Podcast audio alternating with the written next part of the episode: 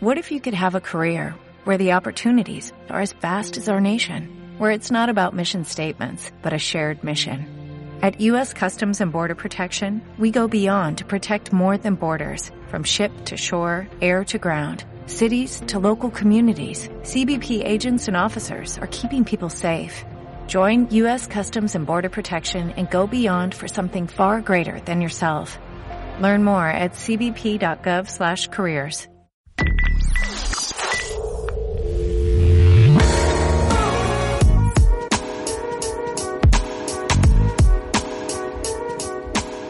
Bueno, ahora que seguramente estés en casa por todo el tema del coronavirus, porque aquí por lo menos en España las cosas están empezando a ponerse bastante serias, es quizá un buen momento para que cojas tu Biblia y le dediques un poco de tiempo. ¿Qué te parece, Josías? A mí me parece fenomenal, porque yo creo que en estos momentos, justo que estamos en casa, que tal vez no tenemos muchas cosas que hacer, que tal vez no podemos ir al cine, pero Claro. podemos estar en casa viendo películas y demás, también podemos aprovechar el tiempo bien y poder invertir en algo que realmente nos llene. Así es, dejemos un poco de lado el Netflix, la liga se ha suspendido, el fútbol está también suspendido todo, así que dediquémosle un poco de tiempo a esto.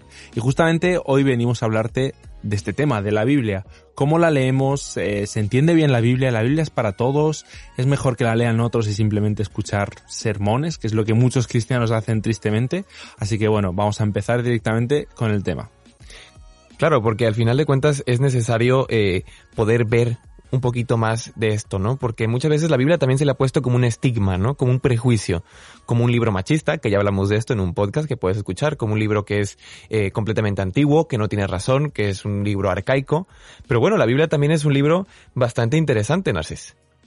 Así es, y de hecho, eh, yo me he criado en un hogar cristiano, yo nací en una familia que era ya cristiana y yo siempre eh, me crié con Biblias en casa, ¿no? Siempre la he tenido. Y de hecho me parecía un poco raro cuando me enteré que no todo el mundo tenía Biblias en casa y que no todo el mundo leía la Biblia. Porque para mí la Biblia era como algo eh, súper interiorizado, totalmente natural y hasta cierta edad nunca me planteé, oye, ¿y esto de la Biblia? Mm, la Biblia, ¿de dónde ha surgido? ¿Quién la ha escrito exactamente? Porque no tienes mucha idea, ¿no? Pero siempre la tenía como un poco de respeto. Es la Biblia, es, eh, es el libro que tiene autoridad en sí mismo. Es un poco casi místico. Y queremos tratar esos temas porque podemos muchas veces tener nosotros hacia la Biblia ese, ese comportamiento, ¿no? De la Biblia es algo místico, de cuidado cuando le pasas las páginas, no, no dejes algo encima o yo qué sé, cosas de estas locas y es como, oye, la Biblia es para leerla, para utilizarla. Así que eh, hagámoslo y intentemos, intentaremos compartiros un par de, de métodos y un par de, de ideas que nosotros tenemos en cuanto a la Biblia. Sí, porque ahora que hablas de esto, ¿no? De, de ser místico, yo creo que la Biblia se le ha puesto como una conceptología y un, sim- un simbolismo bastante raro, ¿no? Porque, claro, nos escuchamos revelación divina, la palabra de Dios, eh, las sagradísimas escrituras, y dices, oye, oye, vamos a parar el carro que, que tal vez se nos está yendo un poco la pinza, ¿no? Y hay mucha gente o que por defecto o por exceso tienen esos dos malos eh, polos opuestos de cómo se debe de hablar con la Biblia y sobre todo eh, hay gente que, por ejemplo, como tú dices, que no, no, la, no la puede subrayar porque piensa que está modificando la palabra de Dios. Y entonces todas esas cositas yo creo que al final le dan un mal uso a la Biblia. Y la Biblia se ha utilizado mal. O sea, con la Biblia se ha defendido la esclavitud, con la Biblia se ha defendido la desigualdad, con la Biblia se ha defendido, eh, por ejemplo, el machismo, con la Biblia se ha defendido que la mujer no puede ser tal. Entonces, tantas cosas se han defendido con la Biblia que realmente a la Biblia se le ha dado una muy mala fama, porque al final de cuentas ese uso que se le ha dado ha sido, yo creo que tengo que corregir un mal uso de la Biblia. Y por eso es que es bueno definir lo que es la Biblia en nuestras vidas, definir lo que debe ser la Biblia para la sociedad, porque es un libro importantísimo, porque establece la base de la moralidad durante mucho tiempo y fue como una guía para la sociedad durante mucho tiempo. Y ahora es como que se le olvida por completo y tal vez tengamos que encontrar ese punto de equilibrio y que nosotros, personalmente, la persona que nos está escuchando pueda decidir qué va a ser la Biblia para él y qué no va a ser para él. Tal vez para algunos va a ser realmente un libro especial, pero para otros simplemente va a ser un libro histórico que también le puede aportar muchas cosas para su vida. Claro, así es. Y como hacemos siempre, vamos a comenzar definiendo el término sobre el cual vamos a hablar hoy, que es la Biblia. La RAE tiene dos definiciones para la Biblia. El primero es conjunto de escrituras sagradas, formado por el Antiguo y el Nuevo Testamento, de las cuales el Antiguo Testamento es común a los judíos y a los cristianos, y el Nuevo Testamento es aceptado solo por los cristianos. La segunda definición es obra que reúne los conocimientos o ideas relativos a una materia que es considerada por sus seguidores ideal. Ah, claro, la RAE siempre es un poco eh, matemática, ¿no? Con las definiciones. Y si nos fijamos desde un punto de vista eh, técnico, por decirlo así, las dos definiciones están muy bien, es verdad. La Biblia está formada por dos testamentos y todo esto, pero eh, ¿La Biblia es solamente eso, Josías? Mira, es que esa es justamente una de las cosas más importantes, ¿no? Porque la Biblia, como hemos dicho, se ha, se ha, mal utilizado durante mucho tiempo, pero también la Biblia ha sido razón de muchas revoluciones. La Biblia ha sido razón y base de muchos cambios sociales. La Biblia ha sido la motivación de la igualdad, de la motivación de muchas cosas y ha empezado movimientos que había gente que iba a la Biblia y se daba cuenta que la sociedad no iba hacia los lados donde tenía que ir. Por tanto, la Biblia no solamente es socialmente, sino personalmente ha transformado a muchas personas. Personalmente no sabemos cómo lo hace, pero sí que la Biblia transforma personas, sí que la Biblia ayuda a crecer, sí que la Biblia nos da consejos bastante interesantes y es importante que entendamos que también hay, hay un, hay un término bíblico que no podemos entender, ¿no? Hay, hay, algo, hay algo ahí que realmente no viene de, de, de, algo humano, ¿no? Que viene de algo divino y que eso, que eso es lo que hace un efecto en el ser humano que lo toca, que lo transforma y que le ayuda a superarse. Por tanto, es importante que entendamos que la Biblia no es como cualquier otro libro, que hay algo mucho más allá en, en, en este libro, pero no solamente es un libro, ¿no? Y ya hablaremos un poquito de él, de la definición, pero sí que es importante que entendamos que cuando vamos a la Biblia, no importa cómo la definamos, pero lo importante es que la perspectiva con la que la leamos realmente se corresponda y tenga coherencia a lo que creemos. Así es, yo creo que este tema sobre el que queremos hablar eh, nos afecta mucho porque eh, lo que tú has dicho, la Biblia ha llegado a cambiar vidas. Eso no, no es porque sí, simplemente. No, a alguien no se le cambia la vida de un día para otro simplemente con leer un poema o, quizás sí, ¿no? Pero la Biblia sí que ha transformado muchos grupos de personas, ha creado, ha transformado la iglesia también, porque, vamos a ver, eh, es, un, es un libro complejo.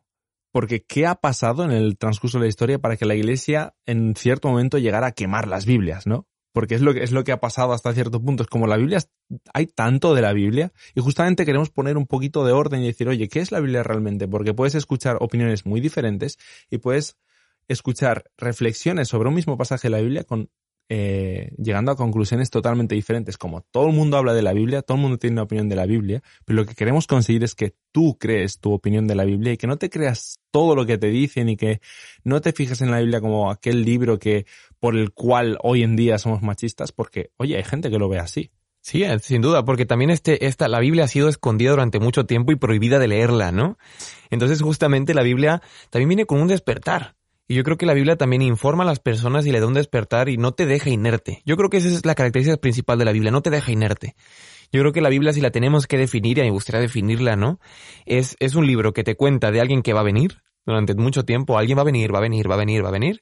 Que te cuenta que ha venido, que estuvo aquí, qué fue lo que hizo esa persona que vino, y después te cuenta que se fue, pero que volverá. Y que no te preocupes y que te volverá y que te da pues principios y valores para que tú esperes hasta que esa persona venga. Pero es importante que también te cuente el principio y el fin de las cosas. Te cuenta cómo fue el principio y te cuenta cómo fue el final. Y hay mucha gente que lo que malentiende esto principio porque porque dice, "Ah, eso es como un cuento para niños." Pero tranquilo, ya hablaremos algún día sobre por qué la Biblia habla del principio como si fuera un cuento para niños y sobre todo a quién es dirigida. Además, la Biblia es un conjunto donde muchos autores están en, en, este, en, en, la Biblia, ¿no? O sea, no es un solo autor, son muchos autores a lo largo de la historia que siguen un hilo conductor y que sobre todo coinciden entre sí en todas las temáticas. Entonces es bastante interesante entender que a lo largo de la historia ha sido formando este libro y que sobre todo este libro, a pesar de escribirlo autores completamente diferentes, en épocas completamente diferentes, con cosmovisiones y culturas y contextos sociales completamente diferentes, coincidan en un hilo conductor. Por eso es que la Biblia lo hace un libro especial, además de que los libros que más manuscritos tiene y demás. Pero Narcis, me gustaría preguntarte, ¿tú realmente crees que es importante la Biblia para un cristiano y para un cristiano tendría que ser importante también? Totalmente. Yo creo que para un cristiano, un cristiano que no crea en la Biblia o que no maneje la Biblia o que no se interese por la Biblia, eh, mi pregunta es, ¿por qué eres cristiano? ¿De dónde viene tu fe realmente, no? Porque incluso si tú me dices, no, yo soy seguidor de Cristo, ¿vale? ¿De dónde, de dónde descubres las cosas que, que tú dices que crees sobre Cristo si no es de la Biblia? Y la Biblia, me gustaba mucho como lo has mencionado y me gustaría remarcarlo. La Biblia se podría decir como es un libro que te da sentido. La Biblia, en el principio, te dice cómo deberían ser las cosas y en el final te dicen cómo volverán a ser las cosas. Nosotros estamos en este, eh, en este viaje, por decirlo así, en el medio, en el que están pasando algunas cosas y gracias a la Biblia vemos eh, en, en, qué situación estamos, por qué estamos en esta situación, pero nos da esperanza para ver cuál, cómo será el final, ¿no? De las cosas eh, tal y como las conocemos, por decirlo así, aunque suena un poco apocalíptico, ¿no? Quizá no es la mejor expresión, pero nos ayuda a entender, nos da un sentido de dónde venimos y hacia dónde vamos, porque es, si lo pensamos, esa es una de las grandes preguntas de la humanidad, ¿no? ¿Por qué estamos aquí? ¿Qué sentido tiene la vida? Eh, ¿Qué pasa cuando alguien muere? Son, son preguntas muy trascendentales que eh, puedes creer o no en la Biblia, pero oye, la Biblia da unas respuestas a eso. Sería interesante, ¿no? Incluso para un no creyente, interesarse o investigar cuáles son esas propuestas que da la Biblia, cuál es esa historia de la que nosotros queremos transmitirte un poco, ¿no? Además que la Biblia también ha sido súper criticada por, por, las personas que tal vez no tienen una creencia, una cosmovisión cristiana, ¿no? Entonces ha sido criticada porque dice, oh, que la Biblia se contradice, no, es que la Biblia tal. Entonces, bueno, por una persona que no es creyente, Narcis, es verdad que la Biblia también le dicen cosas porque Proverbios, por ejemplo, es un libro muy bueno. Cantar de los Cantares es un libro eh, que habla de las relaciones sexuales, del amor, habla de, de, de, profundidad. También es un libro que podemos encontrar historia universal. Es un libro donde podemos encontrar detalles bastante importantes y quizás si nos queremos acercar a la persona de Jesús, no como nuestro Mesías, ¿no? Claro. Que ojalá sea así. Pero imagínate que los queremos acercar como personaje histórico. Pues la Biblia es uno de los libros que tiene más manuscritos en griego, en arameo, en hebreo y que podemos refutar más. Por ejemplo, no se compara nada la Odisea, con la Biblia. La Biblia tiene mil más documentos que ratifican la existencia de manuscritos que se escribieron en ese tiempo sobre la vida de Jesús. Y como personaje histórico es muy importante para entender también eh, ese momento histórico en el que empieza el cristianismo y cómo empieza el cristianismo, ¿no? Además de que también una persona que no es creyente, la Biblia también es muy valiosa porque tiene diferentes estilos de, escritura, tiene literatura eh, que es poética, tiene literatura que es profética, tiene una literatura apocalíptica, o sea, tienes como todo, todo, todo lo que tú quieras encontrar está en la Biblia.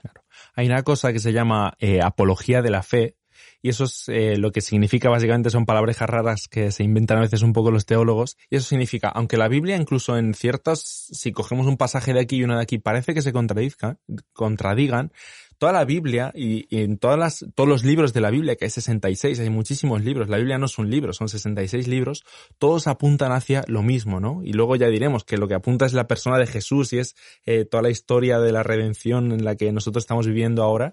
Y eh, hay un hilo conductor, ¿no? Quizás sí que pod podamos encontrar pequeñas eh, posibles contradicciones que luego, eh, si investigas un poquito, todas se explican. Es decir, no hay algo que tú digas tan grande por lo que no podamos pasar por encima, pero es normal si, si la Biblia se hubiera escrito del tirón, pues podrías tener esa exigencia, pero cerca de 40 autores escrita a lo largo de 1500 años y, lo que tú dices, hay tantos manuscritos que pues uno quizás se equivocó, uno copió un poquito mal, pero la Biblia es, es muy fiable y la Biblia no tiene la pretensión de no de ser perfecta en el sentido de eh, eh, el mejor libro y todo eso, sino simplemente es un libro diferente, porque es un libro que yo personalmente y nosotros creemos que está inspirado por Dios, ¿no? Eso ya es otro tema que estamos lanzando, pero no es un libro como cualquier otro libro.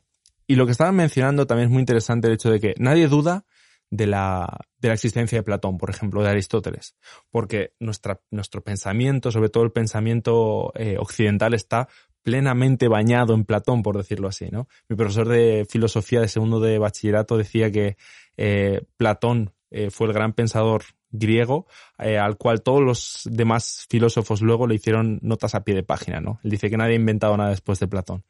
Pues nadie duda de la existencia de Platón, pero si nosotros nos fijáramos y de verdad puedes meterte en Google, en Wikipedia, donde sea, investigalo, ¿cuántos manuscritos hay de las obras de Platón? ¿Cuántas copias? ¿De qué siglos son?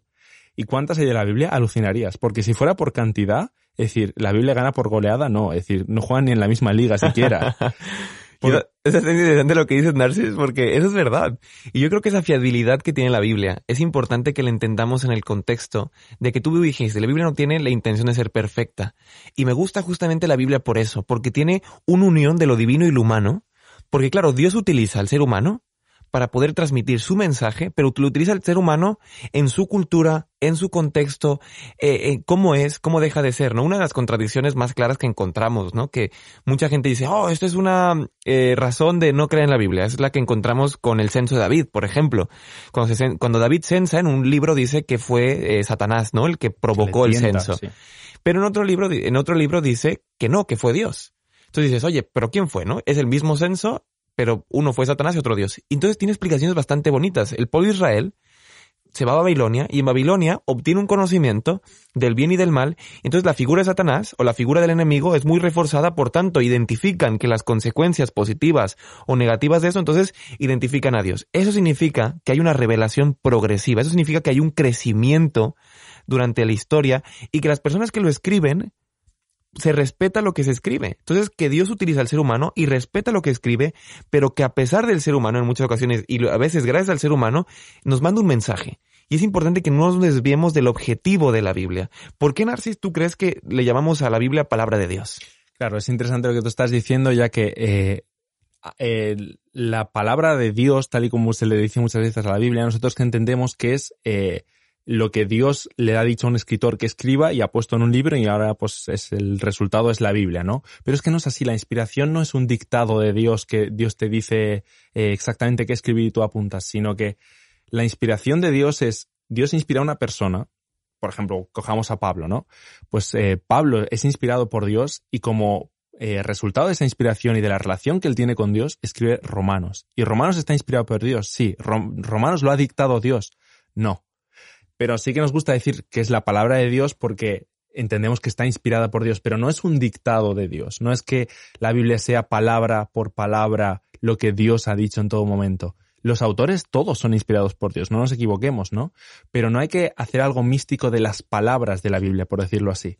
Y te voy a poner un ejemplo. Eh, los escribas, ¿no? Dos siglos antes de, Cristo, cuando, cuando están copiando el Antiguo Testamento y cuando lo están pasando al, eh, al, griego, ellos, eh, cuando llegaban a la palabra Jehová, que Jehová en, en hebreo es Yahvé, o no estamos seguros cómo se lee, porque para tomarse en serio el tercer mandamiento ellos dicen, no se puede decir la palabra de tomar el, nombre de Dios en vano, pues no lo decimos más, y ni siquiera se sabe bien cómo se lee.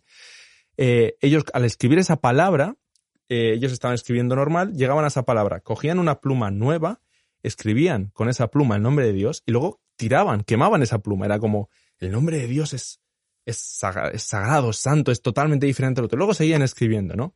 Y creo que es, eh, a veces tendemos a caer en el, en el sentido de, esta es la palabra de Dios y ninguna otra palabra eh, es comparable a ella, ninguna otra Biblia es comparable a quizá una versión que a ti te gusta mucho y esta versión es mejor que otra y, y tomamos como las palabras como algo sagrado o algo sacro en sí mismo. Las palabras en sí mismas, en sí mismas no tienen un poder, por decirlo así no hay una versión mejor que otra. Hay versiones diferentes que serán más dinámicas, serán más, eh, por decirlo así, más fieles eh, al estilo eh, poético de un libro o de otro. Es decir, no hay una Biblia mejor que otra porque respete mejor las palabras, porque las palabras en sí mismo no tienen un poder, ¿no? y justamente creo que a veces cuando nosotros nos referimos a la palabra de Dios, la gente que no tenga esa, ese bagaje cristiano o ese bagaje, bagaje religioso en la espalda, quizás no se entienda, ¿no? Palabra de Dios. ¿Cómo que? ¿Perdona? Claro, claro. ¿Llevas, en el móvil la palabra de Dios? Explícame eso, le llamas o cómo, y él te dice qué hacer. Y yo creo que lo podemos resumir como que la palabra de Dios es el mensaje que él da. A mí también me gustaría decir como un detallito histórico, ¿no? Que en el tiempo de Pablo, Pablo no escribía, eh, no escribió las cartas. Déjame explicarte. Sí que por supuesto Pablo fue inspirado, escribió esas cartas, pero lo hizo por medio de un escriba se contrataba un escriba que pudiera hacer las cartas de la mejor manera. Entonces incluso lo podemos ver porque hay en, en, epístolas de Pablo, dice, esto lo escribo yo con, mi mano. Entonces significa que lo otro no se estaba escrito con su mano. Eso significaba que, imagínate, él dictaba algo y les decía, por ejemplo, lo que dice en Galatas. Dile a los Gálatas que son unos imbéciles, ¿no? Entonces el escriba pasaba y decía, Gálatas insensatos, casi por el estilo. Por tanto, el escriba embellecía las palabras de Pablo y las reformulaba de una manera que pudieran ser entendibles para todos. Eso significa que Pablo sí que dictaba esas cosas el escriba. ¿Quién fue inspirado entonces? ¿El escriba o Pablo?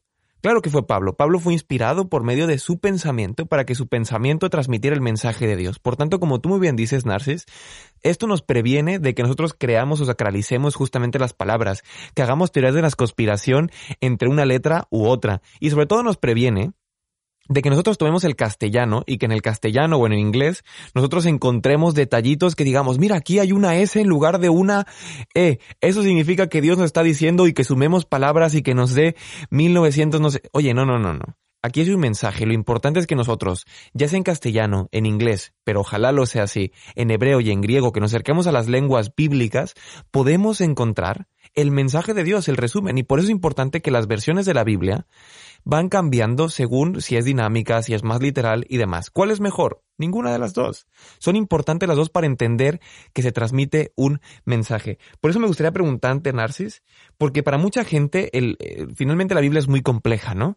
Y a veces como que la simplificamos mucho y la tomemos como justificación para hacerla decir cosas que no dice. Por eso, ¿cómo le podemos nosotros hacer para estudiar este libro y realmente ponernos de acuerdo, porque hay mucha gente como que no se pone de acuerdo. Claro, una de las grandes eh, críticas hacia el cristianismo, hacia las, religiones es todos os basáis en el mismo libro, pero llegáis a conclusiones totalmente diferentes, ¿no? Es como, ¿cómo es posible, no? Si todos tenéis eh, la misma fuente, ¿por qué tenéis cántaros diferentes, por decirlo así? Y es que eh, no todo el mundo eh, se toma la Biblia de la misma forma, ¿no? Esto mismo que hemos dicho nosotros de la inspiración, no todo el mundo está de acuerdo y no todo el mundo lo entiende de la misma forma. Hay gente que, sí que cree que la, Biblia está dictada por Dios y hace lo que tú dices de, eh, claro, eh, esta versión en la que dice esto, si yo cojo la palabra y las sumo y en esta se repite tantas veces y ese número lo divido, es decir, yo personalmente no estaría de acuerdo con alguien que, que, hace eso, pero lo que no puede pasar en ningún momento es que yo utilice argumentos, que los hay en la Biblia para no hacer eso, eh, para criticar al otro. Es decir, no, no puede pasar, o el otro que se toma la Biblia de una forma diferente a la, a la que yo, yo la entiendo, eh, me critique y saque argumentos de la Biblia justamente para contradecirse. La Biblia no es para pelear entre nosotros. La Biblia no, no debe ser el instrumento ¿no? de, eh, de argumentación nunca para tener más razón que el otro. Sería incoherente, ¿no? En sí mismo con el mensaje de la Biblia. Claro, es como, es, es, es que es eso, es totalmente incoherente con el mensaje de la Biblia. La, la Biblia te está diciendo, oye, no me utilices, eh, la Biblia es para, para ti, para el que lo está leyendo, no lo utilices para, como arma contra el otro. Pero es lo que estamos haciendo, por eso hay tantas peleas y, y por eso hay tantos problemas, ¿no? Y, y volviendo a la pregunta, es como, ¿Por qué? Pues porque no todos nos tomamos la Biblia de la misma forma. Eh, nosotros podemos decir, no, nosotros nos tomamos la Biblia muy en, muy en serio, pero quizá haya pasajes que se nos atraganten, ¿no? Y que no nos atrevamos con ellos. ¿Por qué? Pues porque tenemos todos una cultura, una educación, una concepción ya antes de leer la Biblia y es muy difícil, entre comillas, entenderme la expresión desnudarse eh, y entrar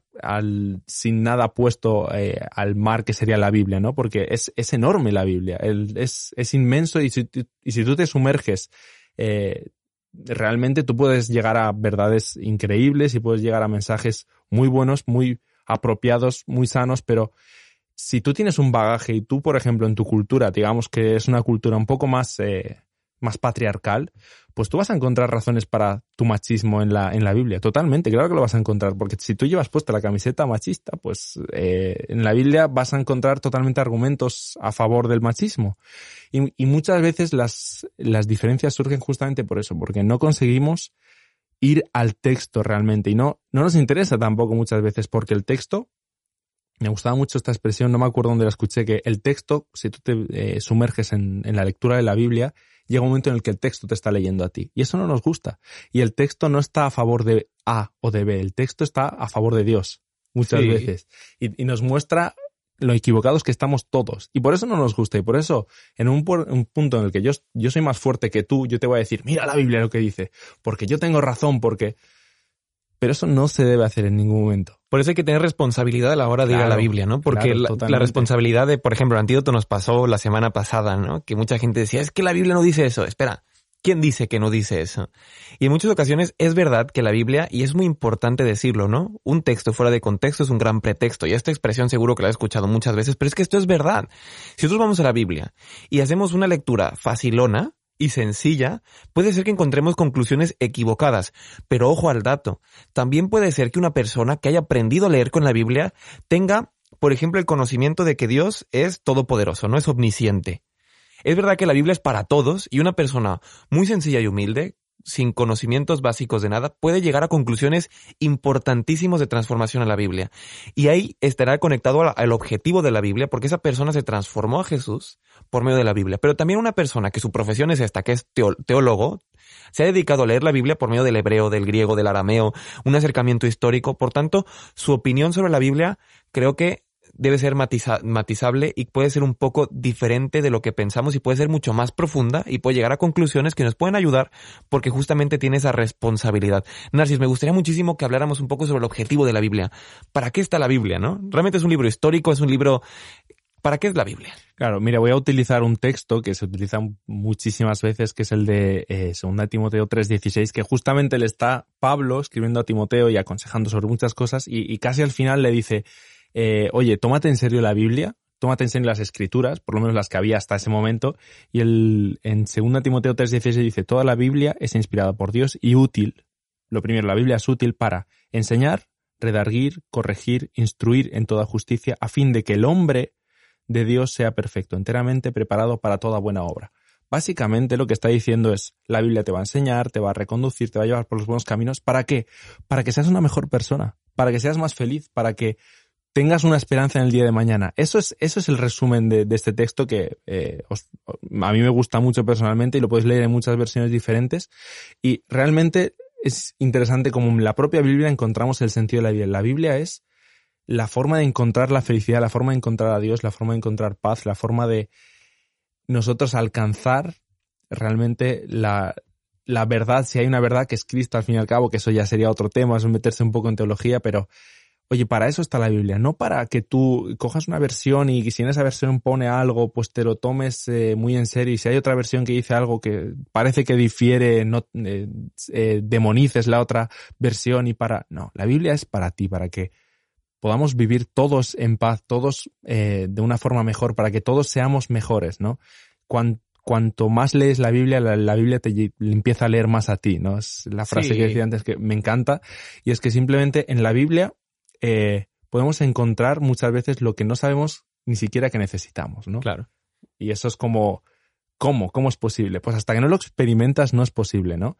Y, y, eso se consigue no con una lectura superficial, lo que tú decías. No nos vamos a ir al hebreo o al griego, porque no hace falta saber griego o hebreo para tomarte la Biblia en serio, para estudiar la Biblia. Pero sí que hace falta profundizar y, y ser consciente y interesarte un poco. Oye, pues ¿qué estoy leyendo? Pues estoy leyendo eh, Reyes o Crónicas. Pues vale, esto es un libro histórico, simplemente por tener, tener, situarme, ¿no? Esto es un libro histórico, no es lo mismo que si leo Isaías, que es un profeta y... O como Job, ¿no? Que también es un libro de poesía y que mucha gente se lo toma como, claro, como histórico. Como, claro, y es como, oye, eh, estate al, al, tanto, ¿no? Un poco, interésate un poquito más por...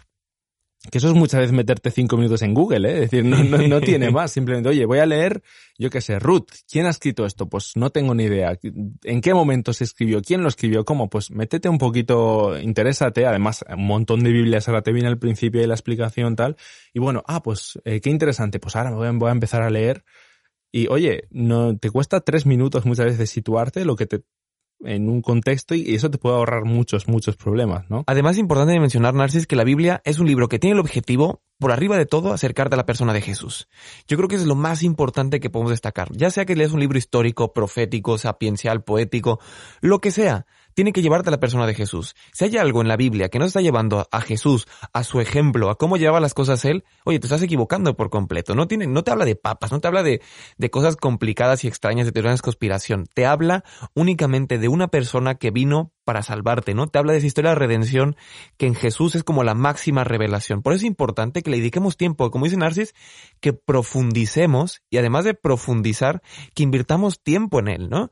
Pero tú imagínate, estás en casa y estás invirtiendo tiempo constantemente. Si eso no te hace una persona más paciente, más amorosa, no te hace una persona más cariñosa, no te hace una persona que está creciendo constantemente, no te hace una persona que lee más, una persona que investiga, que estudia.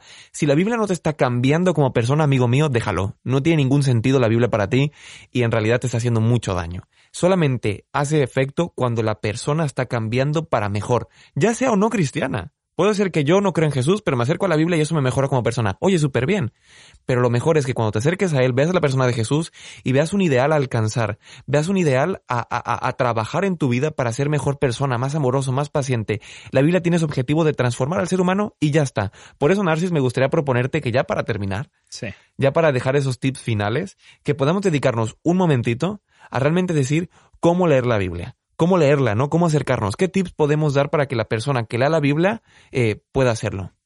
Claro, lo primero que hay que tener en cuenta es un poco lo que decía. Cuando empiezas a leer la Biblia, eh, si tú empiezas por el principio para el final, pues bueno, está muy bien, pero eh, si, no, si no es así, si comienzas por un libro, por el que sea, in, interésate en qué estás leyendo, qué estás bus buscando o eh, mucha gente que dice, pues, eh, Señor, ¿qué tienes para mí hoy? Y abre la Biblia, pum, y lee, pues de repente, pues en Job lee un versículo que Es decir, no funciones así. Dedícale tiempo, un poquito de tiempo, que es, es algo que nos cuesta, ¿no? En el siglo XXI que estamos súper estimulados.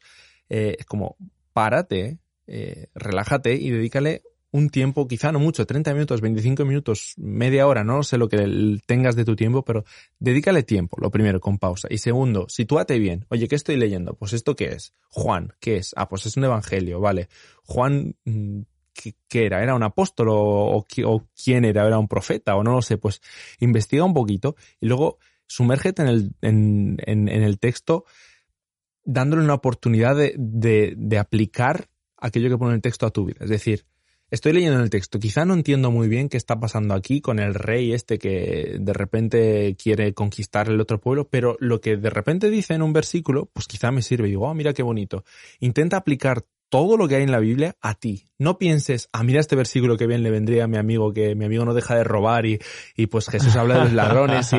No, es decir, sumérgete y pensar, Señor, si oras, pues ora de la siguiente manera, Señor, estoy delante del texto, ayúdame a situarme bien, a entender dónde estoy, lo primero, y luego aprender algo para mí, no para otras personas, no, ayúdame a cambiar, que, esta lectura que voy a hacer en el texto, pues eh, que sea para de utilidad, ¿no? Y leer realmente pensando en cualquier en todo momento si esto lo puedo aplicar a mi vida y de qué manera lo puedo aplicar. También, eh, si es la primera vez que mm, coges la Biblia y empiezas a leerla, es un poco suicidio leer desde el principio hasta el final, ¿no? Como eh, la Biblia no es que está ordenada de esta forma porque es otro tema, no sé por cómo, se organizó el canon y tal. Oye, quizá no tengas que empezar justo por Génesis, por el principio, ¿no? Y quizá empieza por los evangelios y por, o por epístolas o por libros sapienciales o por... Eh, hay muchas formas y hay un montón de planes, un montón de eh, aplicaciones, un montón de devocionales que te ayudan a, leer la Biblia, ¿no? En, en el móvil puedes tener un montón de planes de lectura de la Biblia que te ayudan un montón, ¿no? 21 días para leer Juan, por ejemplo. 22 eh, días para eh, tratar textos del perdón, ¿no? Yo qué sé, un montón de cosas que hay por ahí, ya que se han hecho, aprovechalas, ¿no? Es como, oye, aprovechalas y, y, no intentes reinventar la rueda y bueno, ahora me voy a leer de repente en un día eh, Primera Reyes, Segunda de Reyes y, y, Primera Crónica, Segunda de Crónicas y voy a comparar qué dice y es decir, no hace falta, no hace falta, no, la Biblia no es para eso como dedícale tiempo, lo primero, dedícale tiempo de verdad, ora y aplica lo que pone el texto para tu vida, ¿no? Para ti. Yo creo que otra cosa práctica que es muy importante en lo que dijiste, Narcis, es insistir, ¿no? Oye, conoce al protagonista, antes de leer la Biblia por completo, conoce al protagonista de la Biblia que es Jesús, ¿no? Empieza por los evangelios, ¿no? Lo mejor es empezar por Juan, por ejemplo, después Mateo y luego aventarte todo el Nuevo Testamento. Yo creo que eso te va a ayudar a tener una perspectiva nueva y después ya que conozcas al protagonista de la Biblia, oye, ya vas y haces una lectura de todos los libros del Antiguo Testamento porque te va a ayudar a tener perspectiva. Dicen y, eso es así, prácticamente Jesús es la herramienta hermenéutica, que es la herramienta de interpretación bíblica. Si tú quieres interpretar la Biblia, todo tiene que pasar por la persona de Jesús. Otra cosa muy práctica, Narcis, es que utilices una versión dinámica. Empieza utilizando una versión dinámica como nueva traducción viviente, como la palabra, como nueva versión internacional, que son versiones más actualizadas que te pueden ayudar a poder aclararte cada vez más. Oye, si quieres profundizar más, vete a una versión que sea completamente literal. Otras cosas importantes de subraya. Utiliza colores, por ejemplo, y eso ya hablaremos en un vídeo donde te explicaremos cómo leer la Biblia. Espera este vídeo este viernes. Pero es importante esto, ¿no? De que tú cojas y puedas subrayar con diferentes colores, que tú seas sincero ante la Biblia y digas, oye, esto no lo entiendo, y lo subrayo de rojo, por ejemplo. Oye, esto es importante, lo subrayo de amarillo.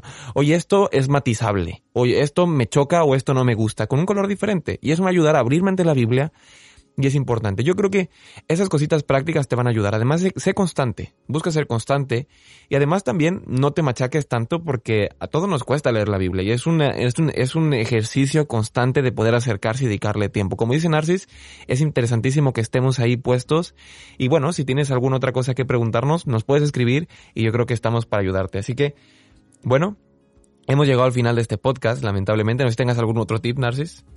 Bueno, eh, estaba pensando, ahora digo, otro tip adelante podemos dar y, y se me acaba de ir, la verdad. Ah, bueno, sí. Eh, es una cosa que a mí me gusta y es como, ten, búscate un rincón, tu rincón de, de tú con la Biblia, ¿sabes? No sé si me entiendes, es como, eh, no es como un libro que tú cojas y lo leas, eh, pues, antes de comer rápido mientras me estoy haciendo una ensalada, no, es como, búscate un sitio que sea tu sitio por decirlo así, en el que tengas pues tus bolígrafos de colores o tu libreta o lo que utilices, o si es electrónico, pues eh, yo qué sé, descárgatela para que no te lleguen notificaciones como tener tu, tu, momento y sobre todo tu sitio, ¿no? A mí me gusta mucho, tengo un sofá ahí que es como, pues ahí me siento para leer la Biblia, es como mi, mi rincón, igual que hay el momento pelimanta de Netflix y te pones con la manta en el sofá, pues que sea tu momento con la Biblia en ese sitio, ¿no? También es un poco interesante para, eh, para que tú crees en tu cabeza una rutina de decir, eh, me falta algo, ¿qué me falta? Pues mi momentito ahí en el sofá, en la cama, en la mesa, en donde sea, en el balcón, en el parque, no lo sé, con la Biblia, ¿no? Ahora sí hemos llegado al final de este podcast, estamos muy contentos. Sabemos que nos hemos alargado. Sí, como pero siempre. Fue aposta alargarnos, ¿eh? Porque si estás encerrado en tu casa, confinado, amigo mío, pues es que bueno que tienes tanto tiempo para ver, para ver y escuchar nuestro podcast. Sí que te recomendamos, por ejemplo, que lo puedas escuchar por Spotify, si estás por Spotify, o verlo por YouTube y que lo puedas compartir, porque lo importante es que si este podcast te ha ayudado a ti, seguro que le puede ayudar a alguien más y tú puedes compartirle este antídoto. Agradecemos un montón a Hub Media porque hace real que podamos traerte este podcast a ti. Además te ponemos un número donde puedes poner en contacto con nosotros que es 644-560-734. No te olvides también que tenemos redes sociales que es antídoto-off en Instagram, en Facebook Antídoto y en el canal de YouTube que es Antídoto. Ahí puedes encontrar videos, publicaciones, puedes encontrar viñetas dibujos, lettering, puedes encontrar un montón de cosas y además que tienes el privilegio y la oportunidad de poder estar en contacto con nosotros y que te responderemos incluso por vídeo, por videollamada, por mensaje y estás en contacto okay. con nosotros. Muchísimas gracias por estar con nosotros, muchísimas gracias por compartir este tiempo de calidad y ojalá esto te ayude a motivarte para ponerte las pilas, acercarte a la Biblia y realmente desmitificarla, desempolvarla y seguir adelante. Muchas gracias y nos vemos hasta el siguiente antídoto. Hasta luego. Hasta pronto.